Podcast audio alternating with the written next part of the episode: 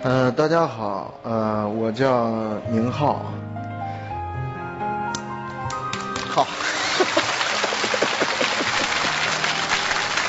呃，我就想谈谈说我是怎么样变成一个导演的。其实第一个剧本写的是《疯狂的石头》，当时叫《钻石》，被一个中戏的老师看到了。他说：“你这故事讲的很有意思，正好我们班。”我我带的这个班要毕业了，就把它排成毕业大戏吧。我说好啊，我说你要是觉得有用，你就拿去排吧。然后他就拿去排了。我我记得我当时还去看了，哎，我看了以后，我说哎，有个小伙子演挺好的。对，他说那是我们班学生，我觉得他挺有出息。那小伙子叫邓超。啊。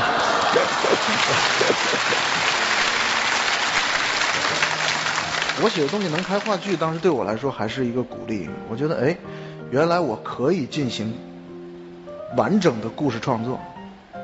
但是当时的问题就是说，写完《疯狂石头》也没有人给钱拍啊，因为你算那个账，怎么都得上百万的制作。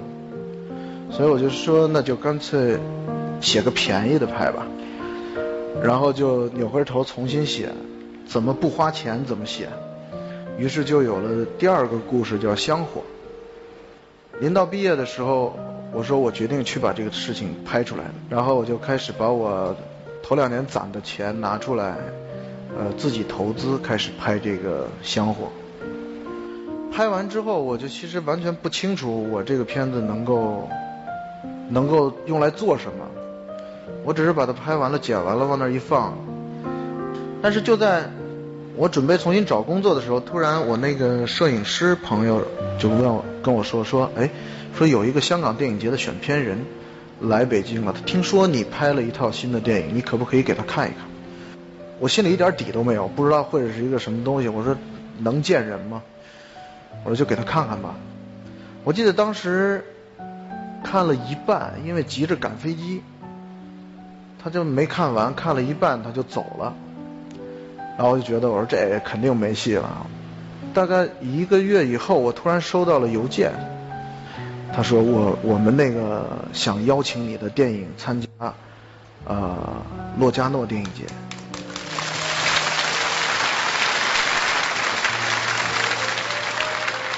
当时我就问他，我说洛迦诺电影节是什么电影节？当然了，我就抱着一颗旅游的心态。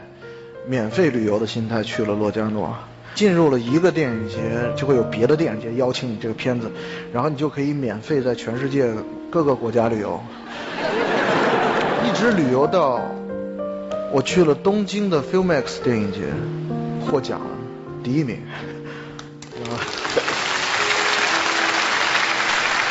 所以其实那是那是我拿到的第一个国际国际奖项嘛。从那儿开始，我觉得我要坚定自己这个方向了。我要开始做一个做一个电影导演。紧接着后面我就拍了《绿草地》。当我拍完《绿草地》之后呢，我就又开始在全世界第二次免费旅游。我记得那年我在柏林影展放《绿草地》，我数了一下，底下只有四十个观众。我说我跑几万公里给四十个观众看电影。然后给四十个并不一定看得懂我拍的电影的观众看电影。然后我出来之后，我坐在台阶上，然后我突然身边坐了一个人，我一看是陆川我们两个就在那聊影展。最后我们俩聊说，到底拍电影是给什么观众看？不是说每年拍一个电影，然后跑几万公里去给就是几十个观众交流。我希望我的表达能够有更多的观众看。因为中国电影在在海外，它毕竟只是边缘化的，所以我还是希望能够能够给中国人看。而这个事情呢，我就想，我应该我应该拍一些中国观众喜欢的电影，嗯，这个才是我的方向。于是我在心里面下定决心，应该再一次改变吧。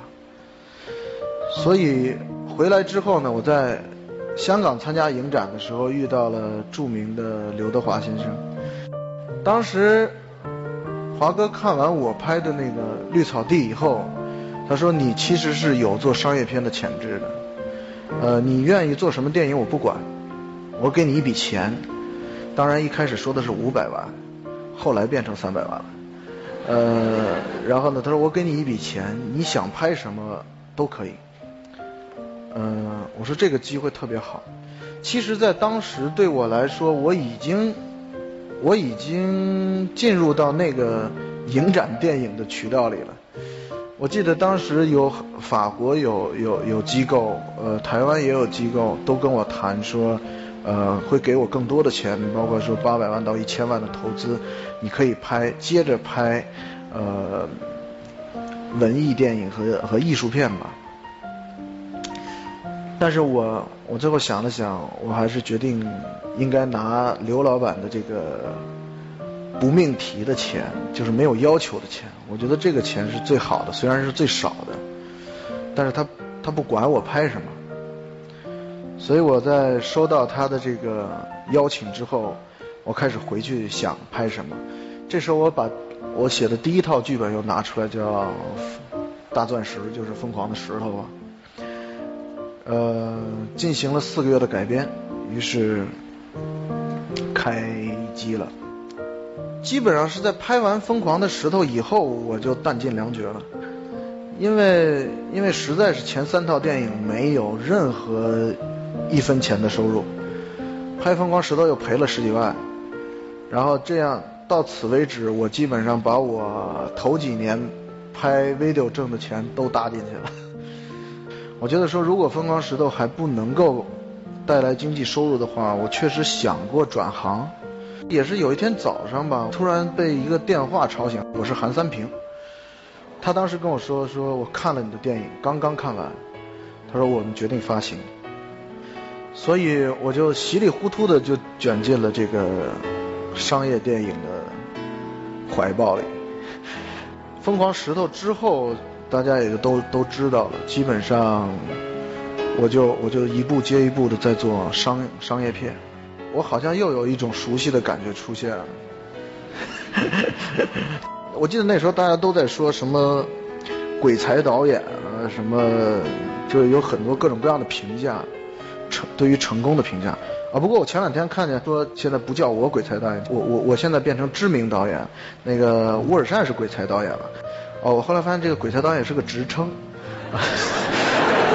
我那时候就一直在想，就是我我我就是为了拍一个商业片去挣钱吗？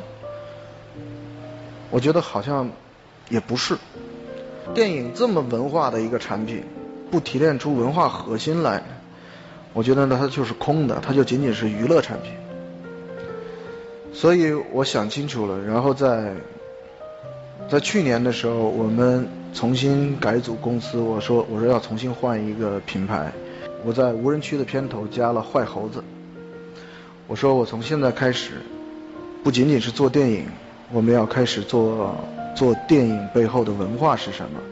那在这个坏猴子的精神到底是什么呢？从我的出发点角度，我首先是喜欢好玩的东西，然后我喜欢可以改变、有创新的东西。所以我希望后面做的东西都符合这样的标准吧。所以我谈的命题就是改变吧，如何改变？其实呢，我自己也很奇怪，我怎么会变成一个导演呢？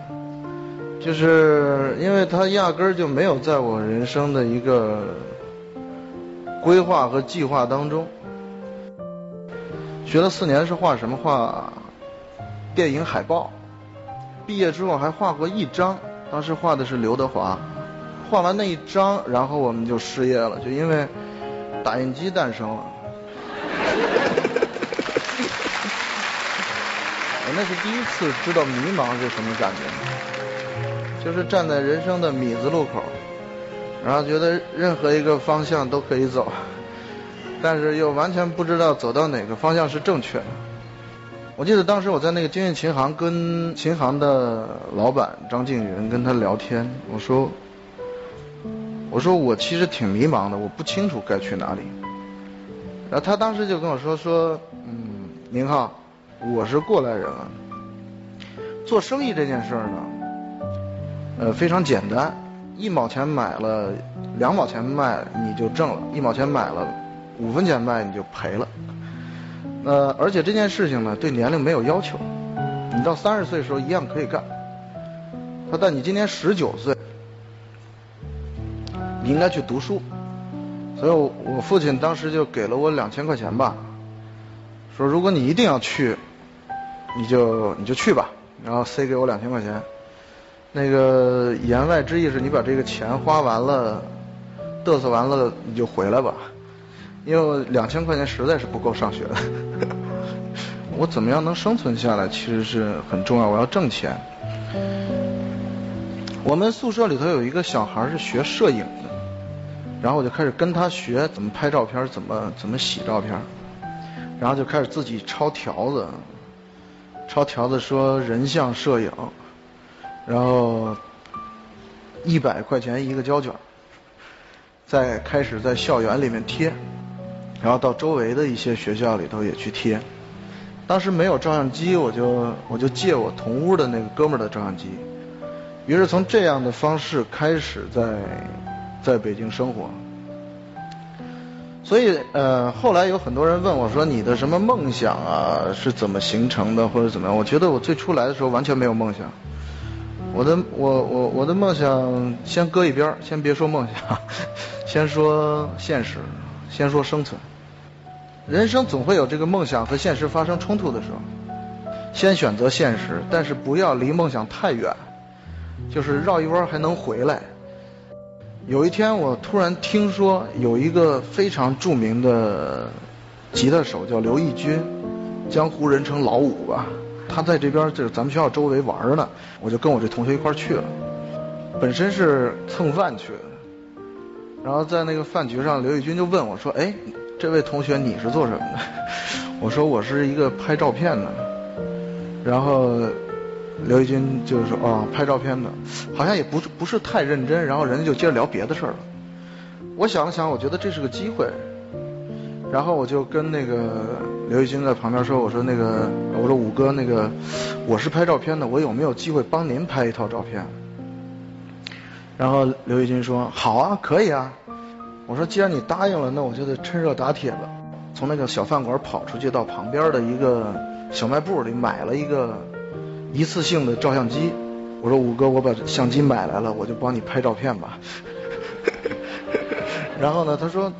他说：“你拿什么拍？”我说：“我就用这个拍了。”他说：“那好吧。”然后呢，我说：“我说就就借一部，咱们就这饭饭馆门口随便拍几张。”洗完了，一看拍的太差了，因为你想这个，首先设备也差，环境也差，光线也差。于是我就坐车从北京回到太原，去找我太原的一个朋友叫张东东。于是我们两个就熬了一晚上，挑出六张。把这个照片重新重新修下来，重新抠图，重新换背景，重新制作，然后我就坐车，第二天又回到北京。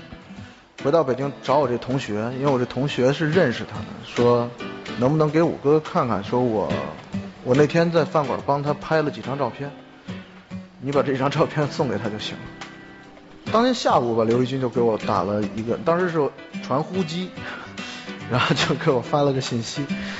说你能来找我一下吗？然后我就去找他，他说我正好要出专辑了，你可以帮我做我的专辑摄影师吗？我说可以，然后我又开始到处借借照相机。刘义军问我说，哎，说兄弟你这个是什么身价？我说我说能给您拍就很高兴，没有钱，不需要钱的。然后他就说那怎么能能帮帮我呢？然后刘义军就给。呃，给他的周围摇滚圈的朋友打电话了。我很顺利打入了流行音乐圈，开始作为一个职业摄影师生存，同时在上学。如何活下去，这个非常重要。我当时跟一个乐队叫天堂乐队混的比较熟，呃，主唱叫雷刚吧，我养的狗都叫雷刚，对这事儿他颇为不满。他还专程准备去那个去找找只狗，也叫宁浩养着。雷刚有一天就突然问我说：“哎，你不是学那个节目制作专业的吗？你会拍 MTV 吗？”我说：“会呀，有什么不会的？”其实我是没干过这活儿。然后紧接着又会在这个这个流行音乐圈就又传开了，说哟这个小伙子挺便宜的。当时主要是便宜。大概那个时候我大二吧，大二下半年，我带了二十万回家，我记得，把钱从银行取出来变成现金，然后就要把这现金拿回去放在我爸的桌子上。我说爸，我那个借你的钱我可以还给你。然后我妈就把我拽到我那个房间里去，说儿子你在外头干什么了？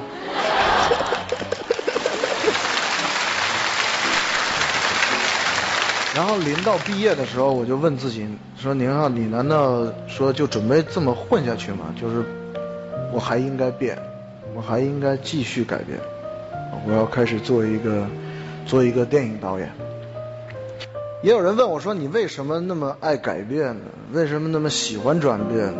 或者说你就是没长性，在一个地方待着？”我觉得其实人生就是一次旅途吧，而在这个向前走的过程中。其实你总会面对各种各样的困难或者问题，那我觉得其实最好最好的解决办法就是走过去，不要停在这里，改变去做一些新的事情。好，谢谢大家，我的演讲结束了。